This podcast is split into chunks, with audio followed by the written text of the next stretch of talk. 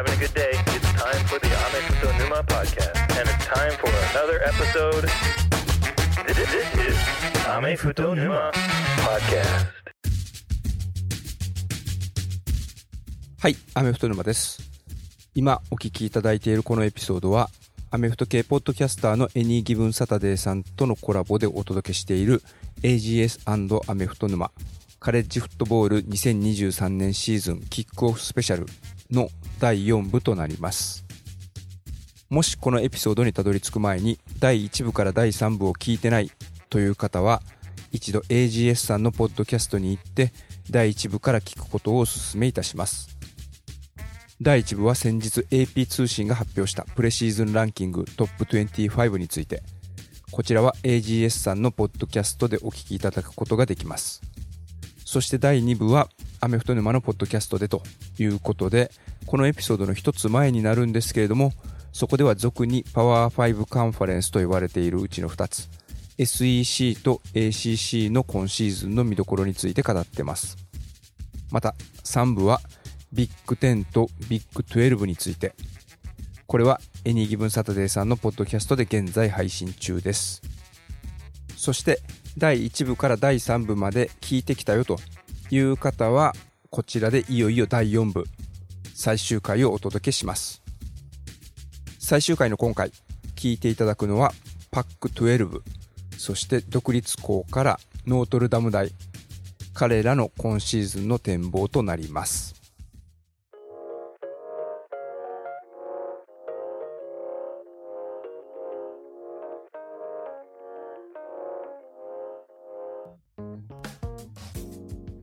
じゃあ次は、あパック12ーいきますか。はい。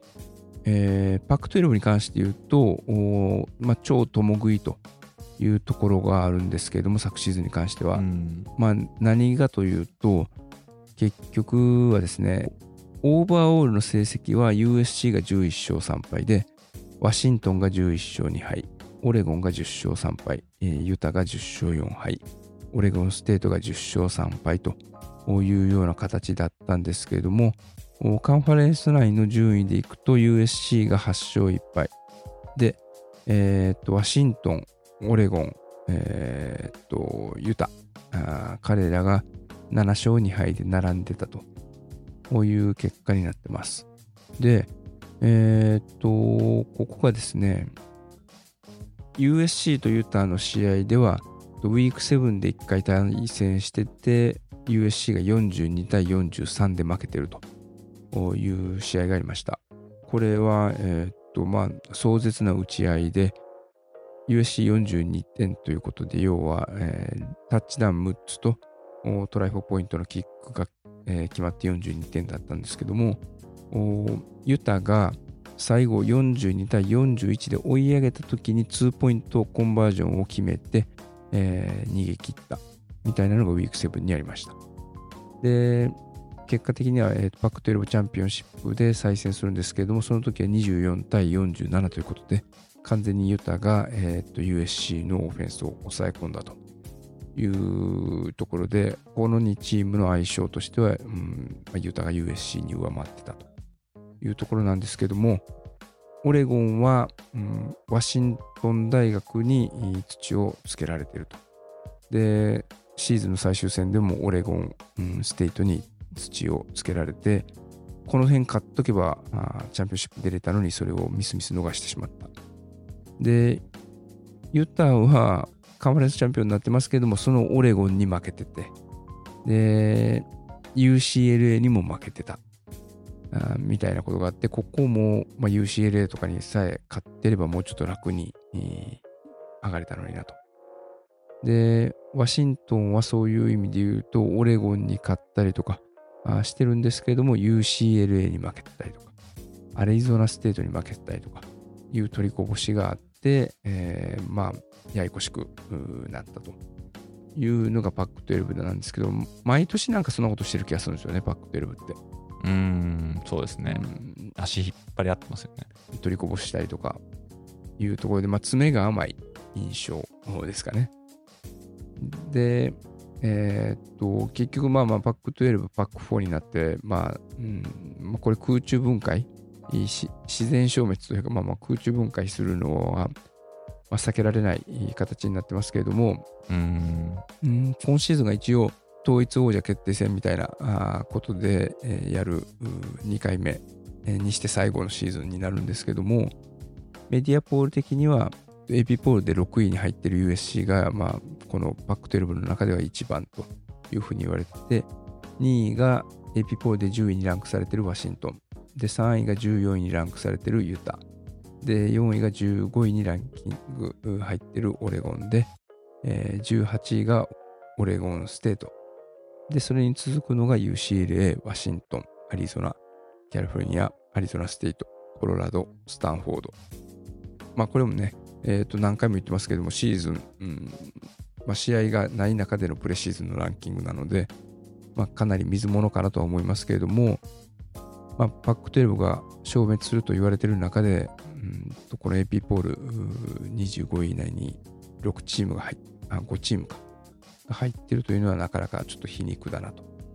いう気がしますよね。そうですね。はいすごいですよね。うん、なかなかなかったですからね、そんなのね。うん。で、まあ、注目ポイント、今シーズン、まあ、個人的には、まあ、やっぱりその、まあ、3つの勢力があることになると思うんですよね。ビッグ10に行く派とビッグ12に流れる派と、あとはまあ残る派。はいはいはい。まあ、彼らのどこが勝てるか、どこが維持見せるかっていうのはちょっと見たいなという気がしますね。別にこれあのグループで戦ってるわけではないですけど、はい。まあ、それぞれその移籍組と移籍組のその2系統とあとはまあ残留組の1系統、うんどこがなんか勝つかみたいなところはをなんかちょっと楽しみたいなという気がしますね。で注目選手がここなんかもう本当面白くてトランスファーポータルで移籍する QB のデスティネーションみたいになっててうん。まあ、そもそもケーレブ・ウィリアムスは USC としてはまあ2年目ですけれども、もともとは1年目ね、オクラホマから去年移籍してるというところで、ねまあ、そのまま一気になんかハイズマンまで取っちゃいましたけど、2年連続彼らがハイズマン取れるのかどうかっていうのはまあまあやっぱり注目されるべきところだろうなと思いますし、あとは、ワシントンの QB のマイケル・ペニックス・ジュニア。まあ、彼も非常に評価が高いですよね。で、キャメロン・ライジング。うんなんかもう、いつ見てもなんか彼が QB やってるような印象なんですけど、個人的には。うん。えっと、まあ、ユタのベテラン QB って言っていいのかな。あーわかんないですけど、まあ、キャメロン・ライジングがいて、で、オレゴン大学にはボーニックス。まあ、もともとはアーバン大学からの転校ですけども、ボーニックスがいて。で、オレゴンステートには DJ ウィアンガレレがいるということで、まあ、それぞれにね、紆余曲折を得て、今ここに集ってるみたいな QB 同士の対決っていうのはちょっと注目しときたいなというふうに思ってます。はい。あ、で、あと一人、もう一人、QB 以外で注目というと、まあ、コロラド大学、コーチプライムに、もうこれなんて言ったらいいんですかね、もうコーチプライムを信じてついてきてるというか、トラビス・ハンターというディフェンシブバックの選手がいますけれども、彼は、えーと昨年2022年のお5つ星でえー全米ランク1位、まあ、ちょうどこれ収録してる日の前の日かな、えー、と AGS さんが、えーとリリースしてるエピソードでも取り上げてますけれども、あ、はい。うん。まあ、彼は要注目と。そうですね、どこまで本当にやれるのかっていうのは、ちょっと気になりますよね。今まで FCS でやってうんて、うんで、まあ、当然こう、まあ、無双してたんでしょうけどね、やっぱりこのパワー5に来て、今後、それこそ、えーとオレゴンとか、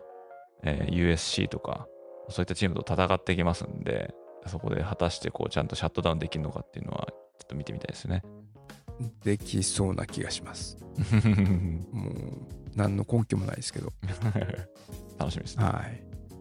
い。で、注目の試合、ここはですね、僕は、まずウィーク4のコロラドとオレゴンの試合。で、その次のおウィーク5のコロラドと USC の試合。まずここが、まあ、コロラドにとっても、おまあ、試金石になるし、で、オレゴンと USC にとっても、おまあ、取りこぼしできないよというところでちょっと注目したいかなと思ってます。うん。まあ、もしかしたら言うてもやっぱり圧倒的な差があって、まあ、前半とかで勝負ついちゃうっていう流れも十分には可能性としてはあるんですけどもまあ実際そうなるのかどうか蓋を開けてみないとわからないっていう期待感を今年の、まあ、コーチプライムおよび、まあ、コロラドは見せてくれそうな気がするので、まあ、そういうところはちょっと注目しておきたいかなと。で後半、まあ、後半というか、ま、中盤の実際優勝争いの行方を決めることになりそうなのは、オレゴンとワシントンだとか、USC とユダの試合。この辺が7週目、8週目に来るので、この辺で、まあ、だいぶその、うん後半の流れというのが決まってきそうな気はしてます。でも USC とユタの試合はね、うんこれ USC を2連敗、2連敗というか2敗してるわけですからね、うん昨年ね、レギュラーシーズンと。そうなんですよ。絶対燃えてると思いますよね。うんうん絶対勝とうっていう風になってると思うんで、これ要、要注意の試合ですね、これ。まあ、あとはノンカンファレンスになっちゃいますけども、ウィーク2のコロラドとネブラスカね、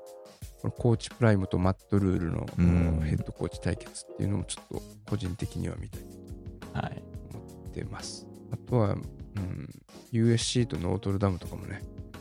この辺もだいぶ、まあ、今後の行方を握る、うん大事な試合にはなるかなと。まあ、それはそのパック12だけじゃなくて、リーグ全体にとっても結構大きなあー試合になるかなという気はしますけどね。まあ、実際でも、コロラドの試合全部注目したいですけどね。まあね。コーチプライムのことを考えれば。うーん、そう。いろんな意味で話題を提供してくれるこのパック12が楽しみですね。まあでもこれ結局、みんなそのコロラドに関しては、まあ、だいぶ上げてるじゃないですか。持ち上げてるところはあると思うんですよね。うん。だから、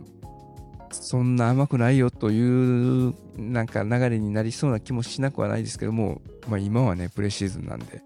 ちょっと夢見たいなというところでうんのコロラド推しっていうところじゃないですかね。そうですね。うん、うん。いや、結構あの、コーチプライムが強気なんで、うん。だからそれがどうなのかなっていう。でもそういうのありきで楽しめるかなっていう気はしますよね。まあ、エンターテインメントですかね。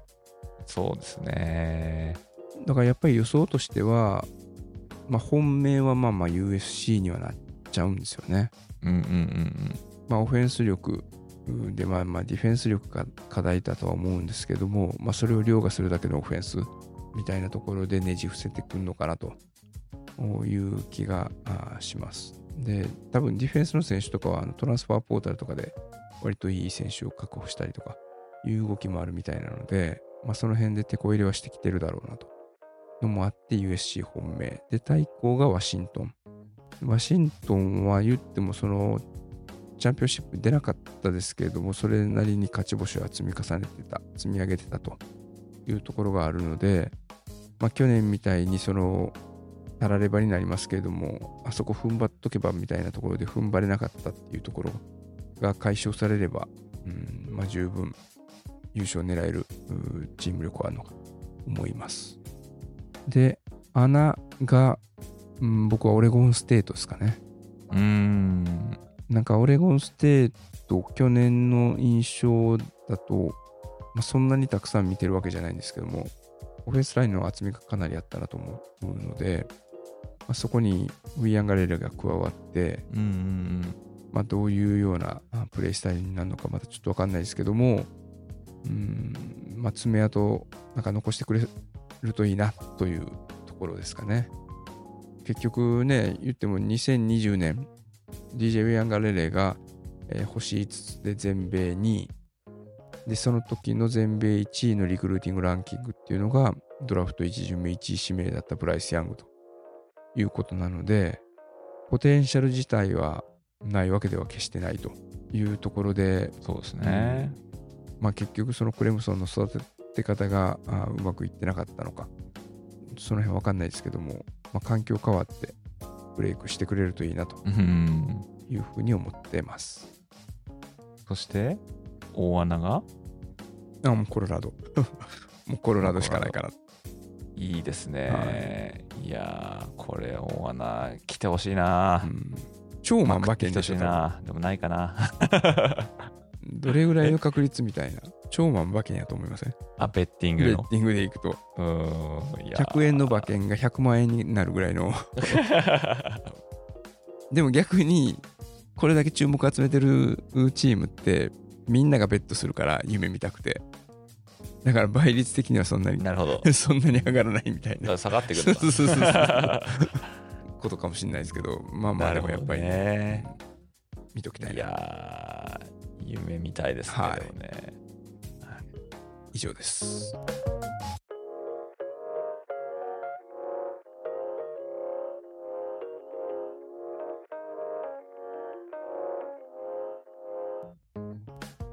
ででこれカンファレンス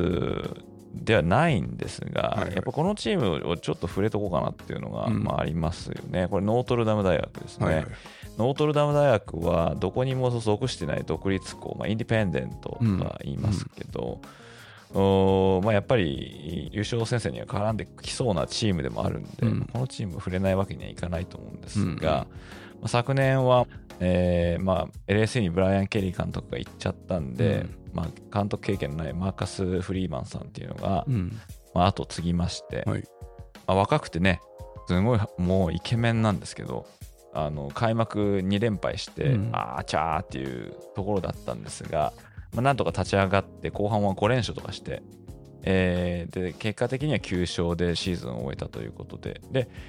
このフリーマンさんはリクルーティングでは結構いい味を出してるあいい味とかいい結果を出してるみたいなんで将来性はまああるのかなっていう感じでしたけどね、うん。まあ昨年のスケジュールがめちゃめちゃ厳しかったんで、まあそれ考えると9勝っていうのはまあもう上々なのかなって思うんですけども、まあ、この間その出たそのプレーシーズンのランキングでは13位ということで、まあ悪くないのかなっていう感じですよね。で、ここからも発信するということですけども、まあ、注目ポイントは、まあ、オフェンスかなってまあ思いますね。うんえーまあ、特にそのクォーターバックがあーまあ、サム・ハートマンっていう昨年までウェイクフォレストでクォーターバックをしていたっていうクォーターバックが来まして、まあ、ベテランでトランスファーポータル入りしたクォーターバックの中ではランクナンバーワンっていうふうにまあ言われていて、でその彼がノートダムにまあ行ったということと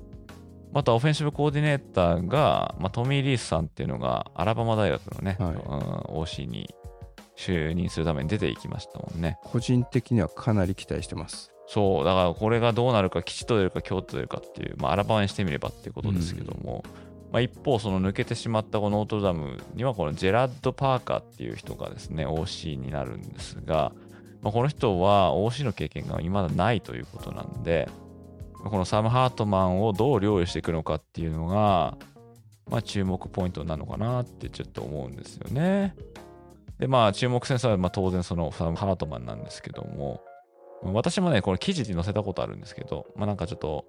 うん家族のお中で問題、問題っていうか、まあいろいろあって、うん。まあ、メンタルヘルスでこう、ちょっとストラグルしてたみたいな、でもそれを、おまあ、乗り越えてみたいな、うん。もう6年目なんですね。えー超ベテランの、おまあ、サム・ハートマンはい。はがノートルダムに行って、で、あの、もう見た目もね、ヒゲ面で、本当に大学生かみたいな、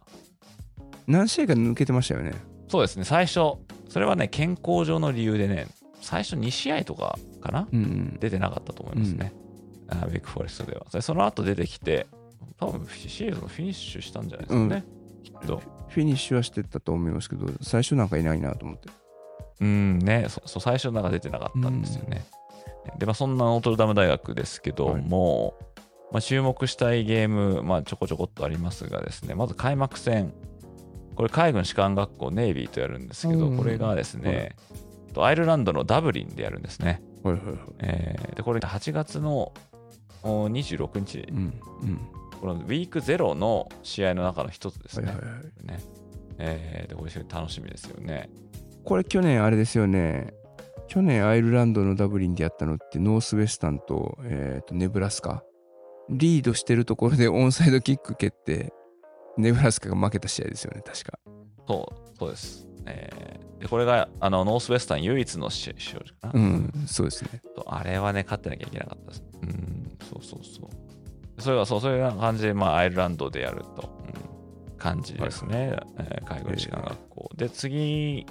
に紹介したいとか注目なのは、オハイオステートとの試合ですね。えーこちらは、まあ、昨年もやったんですけど、うんこの時は21対10で負けてまして、はい、これオハイオステートのホームだったんですけど、今回は、えーノートルダムのうん。ホームということで、まあ、昨年の雪辱なるかという試合ですね。えーで、そしてですね、まあ、USC とノートルダムの、まあ、これはあの、パック12の注目試合の non-conference で出てましたけど、この USC とノートルダムの、おまあ、伝統の一戦ですけども、うん。これは USC がのパック12の所属チームとしては最後の rivalry と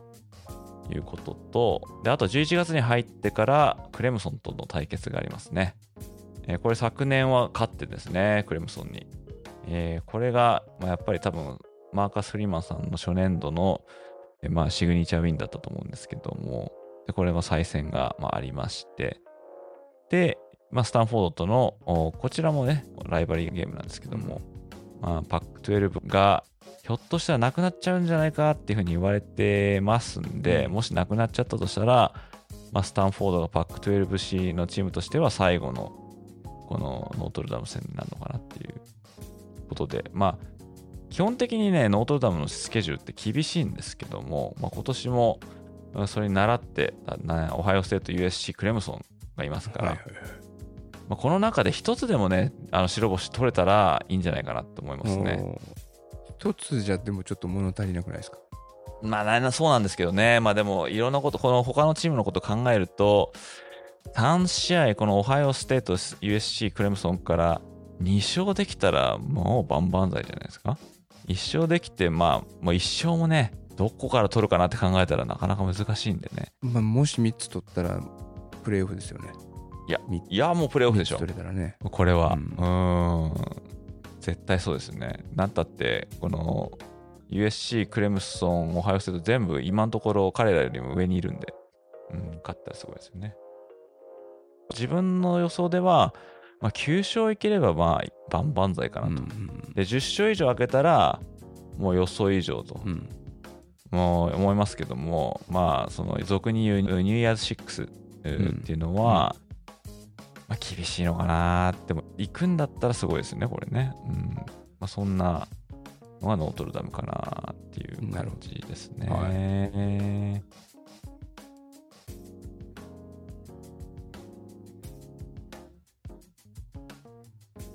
まあでもあれですよね。えーっと、最初の方に、まあ、プレシーズンのランキングの発表というか、まあ、その辺の紹介を2人で、えーしてきましたけれども、対この、このベスト4みたいな、とか、まあ、ベスト5のチームがこの順位のまま終わるっていうことはないわけですからね。というのも、その、うんまあ、ビッグ10のチーム、あとは SEC のチーム、それぞれが結局は、まあ、終盤になって直接対決をすると、まあ、負けた方が必ず後ろに下がるというところで食い込んでいるチームがどこになるのか、まあ、それが、まあ、ここのプレシーズンのランキングでいくと、まあ、USC なのか、フロリダステートなのか、あテキサスなのか、みたいなことで、結局、ビッグ10、SEC の牙城を崩すチームっていうのが、今のこのプレシーズンのランキングだと、自然と出てくるのかなという気がしますけど、どうですかね？いや、もうこれ、あの、今ね、その言ったように、ビッグ10のチームが2チーム、で、SEC が3チームがトップ5を固めてるんですけどね。でも、まあ、本当にそれこそ、このチームがそのまま残るってことはありえないんで、だからそうなると、ACC だったら、クレムソンとフレッシュリッツ大学のこの勝者うん。とか、あとは、まあ、パック10だったら、まあ、サザンカリフォルニア大学か、まあ、ワシントンか、ね。わかんないですけども。であと、ビッグ12だったら、まあ、テキサスかとか、そういうとこが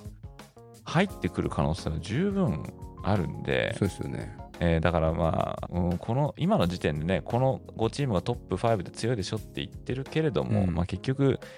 実力通りの順位になると限らないんで、うん。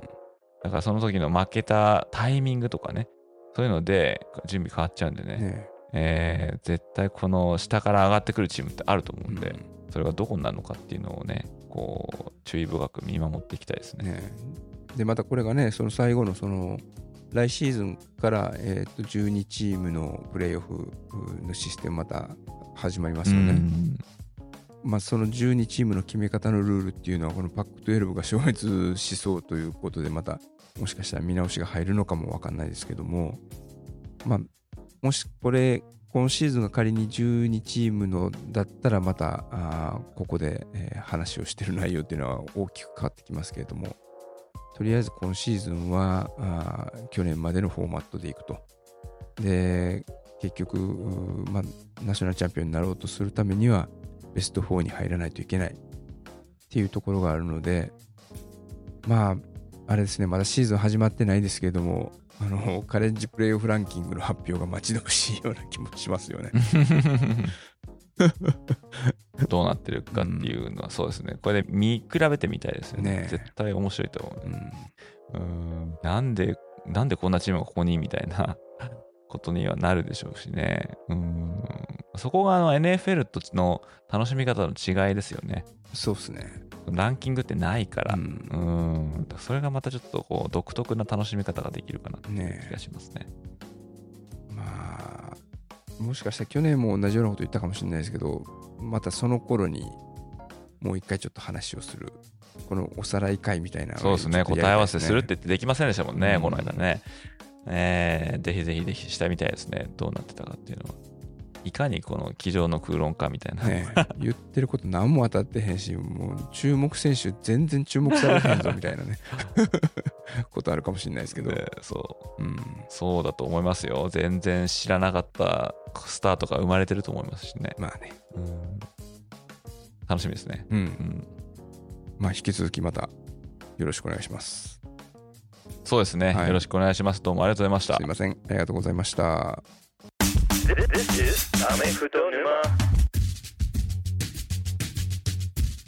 はい、いかがだったでしょうか実は今回のコラボ会、4時間喋った内容を約2時間20分にギュギュッと濃縮してくれたのは AGS さんでした。AGS さんも普段忙しい方なんですけど、ウィーク0までに必ず配信しなくちゃいけないっていうことで、寸暇を惜しんで編集してくださいました。AGS さん本当にありがとうございました。めっちゃ助かりました。しかし、こうやって喋り終えて改めて今回配信する前に自分でも一通り聞いてみたんですけれどもおそらくこれお互いに伝え忘れてたことだとか会話の流れの中で語らなかったことってのが結構あるんじゃないかと思いますそのあたりの内容についてはこれからお互いの番組でお互いのペースでどんどんお伝えしていくことになると思います。なのでまだそれぞれの番組をフォローしてないという方はぜひこの機会にフォローをお願いします。またそれぞれの番組に星5つの評価そしてレビューなんかも書いていただけると嬉しいです。ようやく待ちに待ったカレッジフットボールが開幕しますというところで今シーズンも盛り上がっていきたいと思います。This this is Ame Futonuma Podcast. Goodbye.